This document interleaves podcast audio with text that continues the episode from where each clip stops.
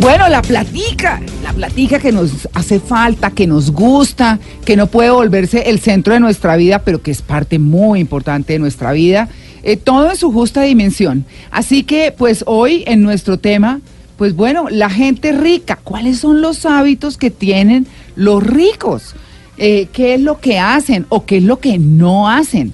Así que hay muchos estudios e investigaciones sobre personas que iniciaron sin absolutamente nada, que no se ganaron la lotería y ni herencia ni nada por el estilo y hoy son millonarios.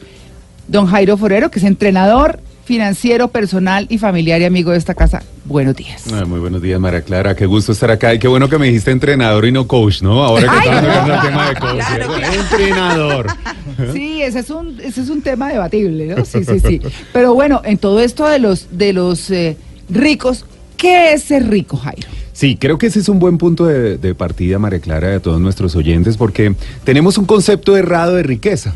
Resulta que la riqueza no se mide por el dinero. Ajá. La riqueza, la verdadera, se mide por tiempo. El tiempo es lo que determina si una persona es rica. Por Sí. ejemplo, personas que tienen la posibilidad de almorzar, de tomarse un café tranquilo, ¿cierto? Sí, De poder llegar y disfrutar la vida. Allí es donde se mide la riqueza. No en cuánto dinero tienes, sino en cuánto tiempo te queda para que puedas disfrutar de la vida. Entonces, en ese sentido, la riqueza se da cuando tú puedes un día llegar y decir, bueno, hoy no voy a, a trabajar, esta semana no trabajo, voy a descansar, puedes parar y puedes llegar y decir, darte ese lujo. Pero porque- no de flojera, ¿no? Claro, ese lujo de poder llegar y, y poder disfrutar. Entonces, en ese sentido, la riqueza muchas personas la ven al estilo Hollywood, ¿no? Entonces, Sí. lleno de buenos carros, mujeres, casas grandes. Y mira, yo conocí a un hombre millonario. Ay, cuidado porque yo tengo casa grande, pero no soy millonaria. Mira, mira, mira que esta persona me decía, María Clara, que tuvo una mansión en Estados Unidos. Y decía, eh, en Estados Unidos en particular existen muchos personas que tienen buena casa, pero que son pobres. En el buen sentido porque dicen, mira, una mansión, los costos de mantenerla no se lo recomienda a nadie, Claro, me decía este hombre. Ese hombre terminó vendiendo esa propiedad diciendo, yo prefiero vivir de una manera tranquila y preferiblemente que me sobre dinero para justamente ser verdaderamente rico. Claro, porque hay que podar el prado, hay que arreglar las matas, hay que, mm, o sea, hacerle aseo a un burro de casa y entonces obviamente no una sola persona puede hacerlo, entonces es donde empieza la servidumbre a especificarse, entonces la que plancha y Ah, lava, sí. la que cocina, la que no sé qué, El la que- mayordomo. los perros, Sí. la, o sea, eso es No, un costo brutal, claro. Claro, y cu- cuando es una mansión que tiene, por ejemplo, ocho baños, siete baños, vaya, hágale mantenimiento a Sí, siete baños. Claro. Entonces, no, en vaya lave uno. y, y vaya a ver si los usa todos. Sí. y, y los impuestos, Ajá, ojo, los exacto. impuestos. Una persona verdaderamente rica sabe que debe manejar bien sus impuestos. Entonces, aclarar este tema es fundamental. Entonces, primero es el tiempo, ¿no? claro. Decía Time is Money, es una frase que se le, se le adjudica a Benjamin Franklin. Sí. ¿No? Desde hace demasiados años. El tiempo es dinero, entonces. Se Claro. mide en eso. Y mira, muchas veces tú ves personas realmente ricas y aparentan no serlo. Tú dices, oiga, pero esa persona no aparenta ser rica, porque no tiene que demostrarlo. Hablábamos ahora extra micrófonos justamente de ello, que cuando tú lo eres no tienes que estar demostrándoselo a nadie, aparentar, ¿cierto? Que eso es justamente una de las señales de personas que no son ricas, se ven como ricas, pero no lo son. Entonces, la verdadera riqueza no es realmente por lo que tú ves, la ropa que te colocas, tu vehículo, tu casa, sino tus estados financieros que dicen que tienes activos que te producen dinero aunque tú no estés trabajando. Es que estamos en una sociedad de mucha apariencia y uno como a quién le tiene que aparentar. Ah, pero es que uno se mete en esa película, María Clara, y, y ahí nos metemos todos, además. en ¿no? algún momento de la vida En nos algún metimos. momento ahí nos sí, metemos. señor. Sí. Sí, sí, señor. sin duda. Y mire, y a propósito de lo que estamos hablando, una de las imágenes más virales que se comparte en redes sociales es una imagen eh, del dueño de Facebook, Sí. Mark Zuckerberg, Sí. y del dueño de Microsoft, eh, Bill Gates. Bill Gates, se me fue el nombre, perdón. Vestidos de forma sencilla, Sí, con una camiseta, camiseta. con un jean, y dicen, bueno, y aquí donde están los relojes, los anillos, las cadenas, Las los de zapatos lujosos, el Ferrari. No, tienen todo el billete del mundo y son lo más sencillo que puede haber. En todo caso, Simón, hay que decir que esa vestimenta se debe a que tienen un closet lleno de jean, de pantalones de un solo color, chaquetas y camisetas de un solo color para no perder tiempo todos los días pensando en lo que se van a poner, ¿no? Sí, eso Eh, parece y que eso es- es parte de una de las dinámicas de ellos. Sí, y, pare- y parece que eso es heredado de Albert Einstein, que también hacía eso. Decía, yo Ay, es que necesito... yo creo que Einstein ni se bañaba. ¿no? Claro, pero usted decía, yo, ne- yo necesito mi, Pues. ener- mi energía, mi energía necesito concentrarla en estudiar y en resolver ese tema de la teoría de la relatividad y no en escoger, ay, ¿con qué me sale este pantalón? ropa Ay, no se me lo puse la semana pasada. Ay, so- Alcira, ¿dónde está el jean? Entonces, no. Entonces, ah, el tipo, un científico, y también lo copió Steve Jobs, también sal- se Sí. vestía siempre Sí. con las mismas pintas. Sí, pues no hay que complicarse. Y mira, hablando un poco de los hábitos, quiero traer a colación la primera referencia. Arranquemos. Es justamente un autor que se llama Thomas Corley. Él er- publicó un libro que se llama El éxito diario y justamente los hábitos de las personas ricas. Él hizo una encuesta a 233 millonarios millonarios y resulta que 177 de ellos fueron millonarios con, de, de ceros, es decir, de pobres a millonarios. Ajá. 56 personas sí fueron por herencia, pero uno de esos hábitos que justamente lo mencionamos ahora es evitar perder tiempo. Mucha atención con lo que voy a mencionar. Bueno. Mira lo que dice. Solo el 6% de los ricos, según Thomas Corley, solo el 6% de los ricos ve los reality shows.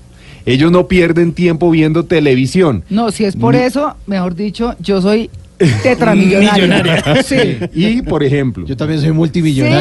ellos, ellos comparan, No ellos comparan, por Sí. ejemplo, con gente que no es millonaria. Sí. El 78% de la gente que es de bajos recursos permanece viendo los famosos reality shows. Televisión, Entonces, por ejemplo, claro. esto tiene que ver con, con cuidar el tiempo, ¿no? Claro, claro. O invertir el tiempo de mirar televisión en otras cosas que le puedan aportar sí. a, a- a acuñar conocimientos que pueden generar riqueza. Bueno, pero, pero también uno se puede ahí divertir, distraer un ratico con la familia, compartir. Yo de vez en cuando me veo, yo me llamo. Ah, pues sí. No, pues obvio. Claro, delicioso. ahora, por ejemplo, Se lo y ve medio- todos los días, y ¿no? medio Ya país, ¿no? en evidencia. Mira el Sí. rating de eso, ¿no? Sí. Tremendo, Brutal, tremendo. claro, claro. Mira esto, el 88% de la gente millonaria, según la investigación de Thomas Corley, Ah. lee al menos 30 minutos al día. Bien. Y son justamente Bien. lecturas relacionadas con biografías, historias, Ah, qué bien. mucho de autoayuda. Y ojo con esto, su prioridad es enseñarle a sus hijos a leer mínimo uno o dos libros al mes. Bueno, tengo que seguir eh, eh, buscando porque cumplo con todo eso, pero bueno. ¿Qué bien. porcentaje? Que, eh, 80 y... 88% de la gente millonaria, según Thomas Corley, lee mínimo media hora al día. Ahora, si vemos, por ejemplo, el promedio de lectura de nosotros los colombianos, ¿cierto? Que es un promedio de lectura que justamente incluye los libros que exigen en el colegio. Estamos leyendo en promedio 2.2 libros por año. Los, en promedio los colombianos. Ay. Si comparamos con Finlandia, otros países donde leen 46 libros por año promedio por finlandés, entonces estamos viendo que hay, existe una diferencia bien marcada. Hay una distancia tremenda. Ahora, por ejemplo, otros datos interesantes relacionados, por ejemplo, con la alimentación. Mira este que me gusta mucho. El 76% de la gente millonaria dedica por lo menos 30 minutos al día a ejercicios aeróbicos como caminar, trotar, bicicleta. Y el 70% de los ricos comen menos de 300 calorías de comida chatarra al día. No les gusta la comida chatarra porque saben, escuchen esto, que la comida que no es tan favorable, no es tan saludable, afecta específicamente, está relacionada con temas de productividad. Por la salud. Claro, entonces claro. cuando tenemos una dieta con alta en carbohidratos, en Dulce. dulces, Mm. Eso afecta la productividad de O sea, una lo pone persona. uno perezoso. Exactamente. Se para uno de ese, de ese Claro, almuerzo de tienen menos corrientazo todo. ¡ah! Uy, qué Y va a pagar- chicharrón tan bueno. Y va y paga en la caja, se mete un palillo en la boca y le dan una menta ahí para que se la va chupando para la oficina. Es que el palillo. Siesta, claro, sí. O sea, pero sí, total. ay, yo sí necesito una hamaca. Mm, lle- Llego ya, mira, a revisar Facebook ahorita a las 2 de la tarde. Para las 3 reviso a ver qué es lo que tengo. Sí. Claro, y eso tiene que ver con dormir, con levantarse tarde, claro. porque mira, el 89% de los millonarios, ¿cierto? Eh, en sí mismo duermen entre 7 a 8 horas, pero les encanta madrugar Sí. a hacer justamente eh, sus labores productivas. Son muy productivos en la mañana, generalmente entre 5 o 4 de la mañana. Y ojo con esto, a diferencia de la mayoría de personas que hacen lista de tareas, Mm. la gente millonaria no hace lista de tareas, hace lista de éxitos. Ellos, ellos dicen, por ejemplo, en este día, ¿qué éxito quiero lograr? Y generalmente son uno o eso dos labores exitosas. Ellos no dicen, por ejemplo, tengo que hacer esto, tareas, ¿no? Mm. Cambian tareas por el concepto de éxitos. Uno o dos éxitos al día es lo que se plantean entre las 4 y 5 de la mañana. 89% de los millonarios según Thomas O Corley. sea, como dicen los gringos, hacen el to-do list, sino el done list. Exactamente. No, el hecho. Claro. Lo cumplido. Y a, a- a eso súmele, María Clara, que el 76% de los millonarios, oiga, se levantan, no solamente tienen una alimentación súper sana, no solamente piensan en esos éxitos diarios, sino que se levantan directamente el 76% a hacer ejercicio y hacen por lo menos 30 minutos diarios, cosa en la que uno pues no piensa muchas veces. Sí, ya lo habíamos dicho hace unos minutos. Sí, Sí, sí, sí. sí, A- sí. Así es tal cual. Mira esto, por ejemplo, el 65% de la gente millonaria lo hacen porque su prioridad, eh, siendo pobres, su prioridad fue ahorrar para construir al menos tres fuentes de ingresos. O- Ojo con esto, porque mm, estoy hablando no de gente que nació millonaria, ¿cierto? En cuna de oro, como se dice popularmente. No gato y en tapete, como No, dicen por ahí. ¿no? Personas que se levantaron Sí. a puro pulso. Mira, Sí. hay un libro en Colombia que se lo recomiendo, se llama A Puro Pulso. Ah, ok. Ese libro cuenta la historia de nueve colombianos, porque a veces hablamos, no, que Estados Unidos, Europa, hablemos de gente colombiana. Sí. Mira, dentro de ellos, personas que decidieron trabajar 14 a 17 horas, hablemos, por ejemplo, el dueño de Arturo Calle, que inició con 8 metros cuadrados vendiendo ropa en el centro de la ciudad Mm. y hoy es propietario de más de 100 mil metros cuadrados en centros comerciales. Mm. Y ese hombre dice, ¿usted quiere construir riqueza? No se fije en los ingresos, Mm. fíjese en los gastos, En los egresos, cómo claro. gastas. La riqueza no está en los ingresos, está en los gastos. Si uno a Mira, veces gasta unas Y pendejadas, compra fíjese- unas bobadas. Pues eh, mm, voy a involucrar un poco un tema personal acá. Mi esposo es experto en compras y él dice, las Wow. empresas se fijan en entrenar a, la- a las- eh, los equipos de venta para que venda, venda, venda, venda y no se fijan en las compras que es donde está realmente la utilidad de la empresa. Claro. Eso se lo he aprendido yo a él, por ejemplo. Sí, saber comprar, saber hacer mercado, por Sí, ejemplo. claro. Saber comprar carro, Eso. saber comprar casa. Ajá. Entonces, miren esto. Gumercindo Gómez Caro, que es una de esas nueve historias de este libro que se llama Puro Pulso, es de Ramiriquí. Ajá. Él es el propietario de Colchones El Dorado. Ah, Ah, y lo conozco, queda por la calle 13, sí señor. Y mira, ese hombre se levantó a puro pulso. Aquí uno ve historias, por ejemplo, esta compañía Vogue, Ujú. eh, la persona que fundó Vogue, los primeros esmaltes los hacía en una olla en la casa. Sí. Entonces, no estamos hablando de gente que nació millonaria, Sí. sino noten ustedes, su prioridad es ahorrar. Mm. Hábito clave de una persona que es realmente rica, cuando recibe dinero, en promedio ahorra, invierte el 15% de sus ingresos. Esto es un dato clave. Y gasta el resto. Entonces, la mayoría de personas lo que hacen es primero gastan y después ahorran. Los millonarios es al revés. Primero ahorran y luego gastan. Uy, oigan, esto está buenísimo. Está muy bueno. No, el tema está interesante. Sí, nos tenemos que ir a break, pero ya regresamos con este temazo, los hábitos de la gente rica. Estamos en Blue.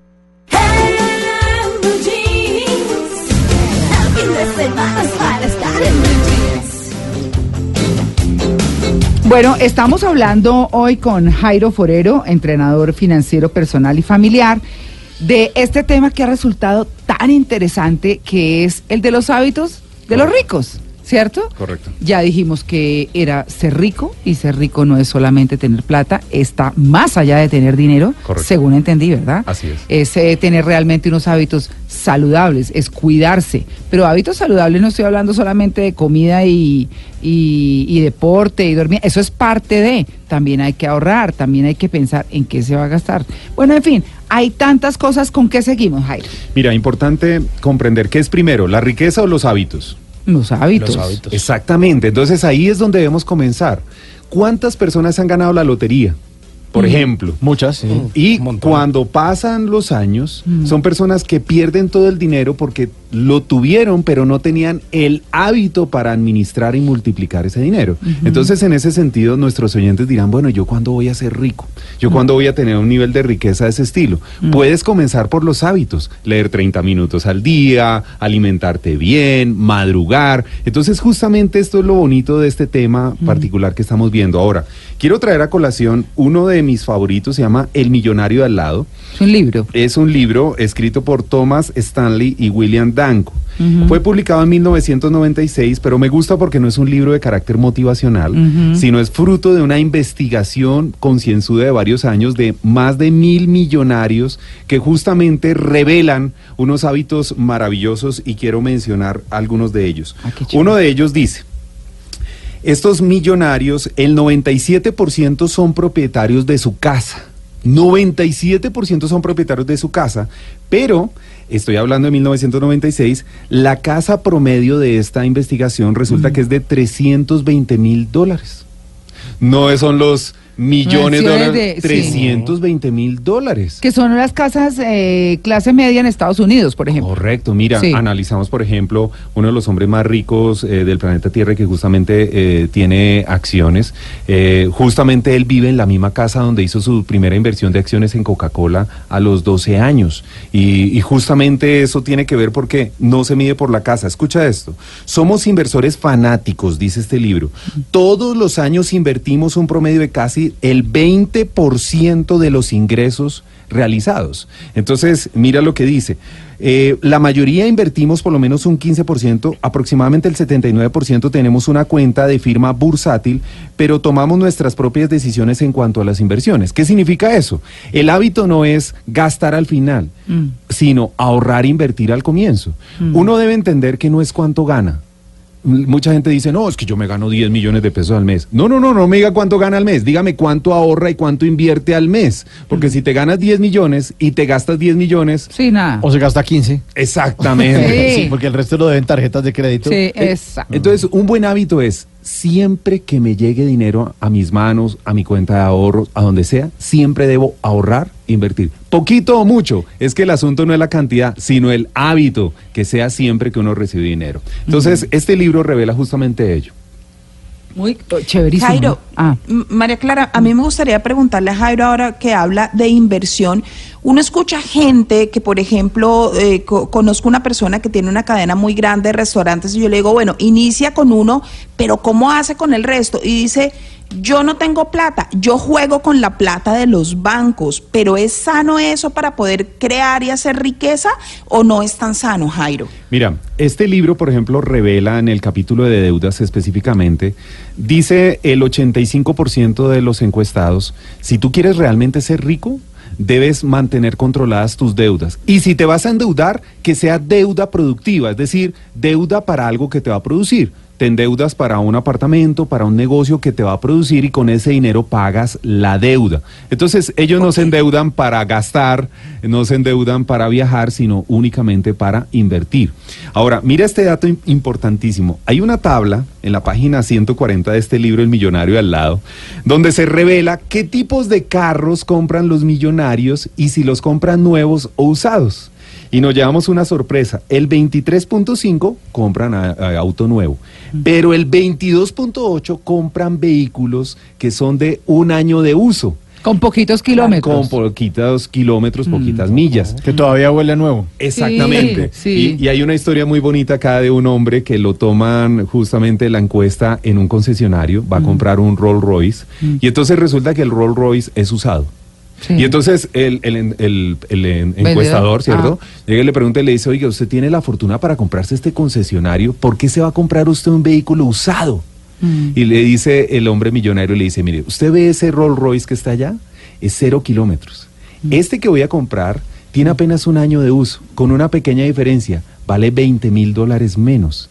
Menos. Entonces, este vehículo es casi nuevo, me presta el servicio que yo quiero que es transporte, es una buena marca, tiene garantía, pero esos 20 mil dólares que no voy a pagar por el precio de nuevo, los voy a ahorrar y los voy a invertir en un nuevo negocio. Entonces, noten ustedes la mentalidad justamente de una persona verdaderamente rica. Qué chévere. Eh, eh, por ejemplo, el tema de- del manejo de las tarjetas. Eh, yo después de una experiencia personal, yo uso la tarjeta y la dejo en blanco. Sí, yo también trato de O sea, resetearla. una Sí. cuota. Uy. Entonces, Una cuota. la gente se sorprende cuando usted hace una compra importante, eh, porque usted dice, bueno, mm, tengo esta, me va a entrar esta plata, no sé qué, tanto, nada, bueno, hace sus- sus- su cuadre. Y eh, listo, me va a comprar esto porque me va a entrar esta plata, pues fijo, seguro, ¿cierto? Porque de un contrato o alguna cosa. Sí. Entonces me antes esta plata, pago esto de una. Entonces uno dice, eh, dice, ¿cuántas cuotas? Una. Una. Y lo miran a uno como un extraterrestre. ¿No? Y yo me siento feliz. Sí, muy me bien. siento feliz. Yo digo, qué chévere. Llega la plata, pago, tarjeta en blanco. Muy bien. Perfecto, no, eso es que, pero eso es después del aprendizaje, ¿no? Ok. Eso sí. Ahora, María Clara, hay un día feliz, ¿no? Hay un día feliz con El de la tarjeta. última cuota. ah, no, ¿de no, qué? Mira, tú tomas tu, eh, tu informe o tu extracto de tarjeta de crédito y busca algo que se llama fecha de corte. Ah, Todos sí. los extractos tienen. Entonces, Sí. si tu fecha de corte es del día 9, por ejemplo, ¿qué significa? Tu día feliz es el día 10. Entonces, haces tu compras el día 10, porque tu fecha de corte es el 9, un día después de la fecha de corte, y compras lo que tú quieras, pero a una sola cuota. ¿Qué significa? Puedes pagar mes. en 45 días, mes y medio, cero interés. Entonces, en ese sentido, un día después de la fecha de corte, ah, un mes y medio, cero interés.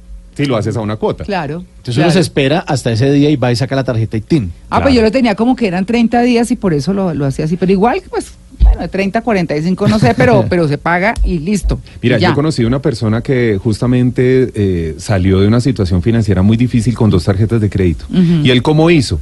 Montó un negocio de droguería, no tenía el capital, pero tenía tarjetas de crédito. Entonces él lo que hacía era sacar avances, el día feliz, ya saben, un día después de la fecha de corte, compraba la mercancía y tenía un mes y medio para venderla, la vendía, sacaba la ganancia, no pagaba interés y de esa manera se apalancó. Hoy actualmente es dueño de varias droguerías. No, Ah, vea usted. bien. Pero es que hay que conocer esos trucos, ¿no? Sí. Hay que Ah, conocer. mira. Sigamos con los hábitos. Mira, este libro, El Millonario al lado, dice que la gente rica, a diferencia de lo que la mayoría de personas piensan que es mujeres, el Ferrari, la piscina, Sí.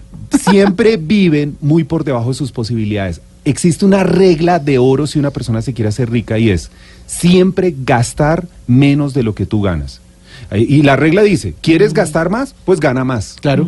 Así Obvio. de sencillo. Sí. Entonces, el asunto es cuando queremos tener un estilo de vida de estrato 7, pero los ingresos son de estrato 3. Sí. Entonces, ahí viene la descompensación. Ese es un hábito muy importante. Ahora, mira, este dice muy importante, sus hijos son preparados para poder administrar la herencia que van a recibir.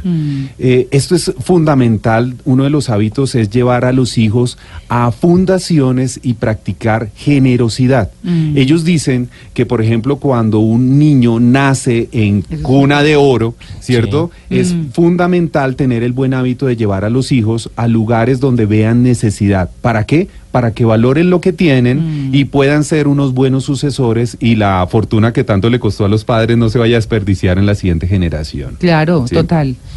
¿Cuántos? Llevamos un montón de hábitos, Sí, ¿no? pero Para lo que nos queda Sí. puesto. Buenísimo. Eh, mira este, este lo dice Thomas Corley. Según la investigación de este hombre, un hábito que comparten los millonarios es la planificación y el presupuesto. Desde que tenían poquito hasta cuando tienen mucho, hacer presupuesto.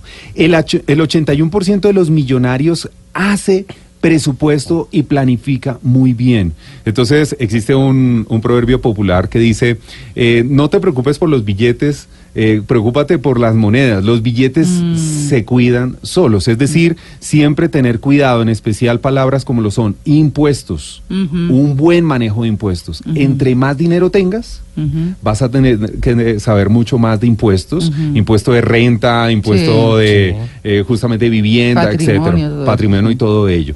Eh, existen otros hábitos muy interesantes. Uno está relacionado con construir relaciones positivas. En pocas palabras, tú quieres ser millonario, tienes que aprender a rodearte de gente exitosa.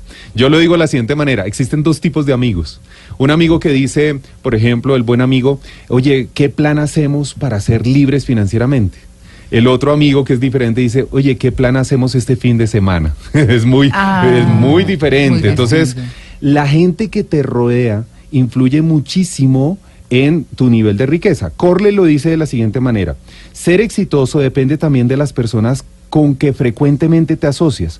Los ricos siempre están buscando rodearse de personas optimistas, con objetivos, entusiastas y que tienen una perspectiva mental positiva. Ocho de cada diez ricos invierte cinco horas o más al mes para incrementar su red de contactos. Entonces, esto es algo importante El tema de las relaciones. de las relaciones. Dime con quién andas y te diré qué tan rico podrías llegar a ser. Sí, Entonces, Claro, Jairo, y eso incluye tener, por ejemplo, mentores. Uno ve que la gente rica tiene muchas personas que los guían en todos sus procesos con toda la experiencia. Total y absolutamente. Tener un mentor y sobre todo mentores en áreas específicas. Sí. Por ejemplo, tener un buen asesor de impuestos, tener un buen asesor legal. Ojo con esto, legal. Claro. Porque conforme crece tu riqueza, crece algo que se llama la envidia. ¿cierto? Sí, total. Entonces, si alguien quiere ser rico, prepárese para tener envidia. Muchos de los que eran amigos tuyos cuando no tenían ni un peso ni un dólar, cuando llegas a tener, se van a volver curiosamente tus enemigos. Eso es algo duro. Claro. Generalmente cuando la gente tiene más dinero tiende a estar un poco más sola. Y además porque si usted se hace rico con una idea, pues ahí van a llegar los copietas de su idea a fusilárselo. Usted tiene que tener un asesor legal para combatir eso o competencia desleal. A tratar de dañarle su negocio, de poner una vaina al lado con el logo copiado, la imagen, a hablar mal. eh, un asesor legal también para eso. Oiga, lo que le pasó a hamburguesas del corral, acuérdese. Ah, que, sí. la, ca- que las hamburguesas hechas de lombriz y con carne de lombriz. Todo el mundo, eh, Era Sí. mito urbano, ¿no? Sí, un mito urbano. Carretazo ahí. Sí, y se, y se tiran las marcas y se tiran un montón de cosas. Y, ah, Eh, mira esto, eh, justamente en Apuro Pulso, el libro que mencioné, las nuevas historias de colombianos, eh, mm, que de pobres salieron eh, muy millonarios. Jesús Guerrero Hernández, yo no sé si ustedes conocen la historia de este hombre fundador Sí. de Servientrega. Sí. señor. Qué rollazo con Mm. el tema. eh, no tenían dinero y eran unidos. Mm. Pero tuvieron mucho dinero y justamente se formó un, un problema muy serio a nivel familiar. Mm. Sí. Que llegó un día muy duro para José Guerrero Hernández, que llegó a hacer entrega a la empresa que fundó y el señor vigilante le dice, usted no eh, está, tiene permitido acceso a esta empresa. ¡Wow! Claro. Entonces, en ese sentido, los hábitos son los que te ayudan no solamente a lograr riqueza, sino a mantenerla y Mm. evitar que se aplique un proverbio popular que dice, creció como palma. Y cayó, cayó como como coco". coco, ¿cierto? Sí. Entonces, una cosa es llegar a tener el millón de dólares y otra cosa muy diferente, mantenerlo. es esa, eh, con esa parte, y es lo último, último, nos queda un minuto, quiero cerrar, y es, ¿a qué se mete uno cuando se mete a una cosa muy costosa o a vivir de una manera que de pronto en la que no, digamos, hay la plata en el momento, pero la proyección es otra? O sea, uno no sabe qué viene. Por supuesto, mira que en este libro del millonario al lado son personas que justamente tienen una provisión de gastos ahí disponible para un año. O sea, literalmente si se quedaran eh, sin trabajo, sin empresas, si llegaran a tener una necesidad, ellos tienen justamente Un una, colchón. un colchoncito de un año Sí. para mantener su calidad de vida. Entonces, eso es lo que se llama el famoso fondo de emergencias. Es muy fácil de calcular.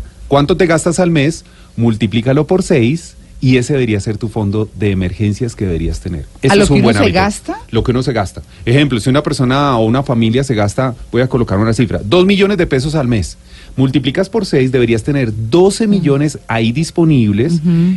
para fondo de emergencia. Cualquier eventualidad, uno no sabe, cualquier cambio en la economía, político, social, etcétera, tienes seis meses para que te puedas reacomodar a ese cambio. Jairo, muchas gracias. Qué buen gusto. tema. Espectacular el tema. No, Aprendimos buenísimo. mucho. Buenísimo. Bueno, pues... Yo- yo- ahorita los invito a empanadas. y, y las voy a comprar a crédito, María Clara. Sí. A 36 meses. Bueno, muy bien. Nueve en punto. Listen, I smile, it's not in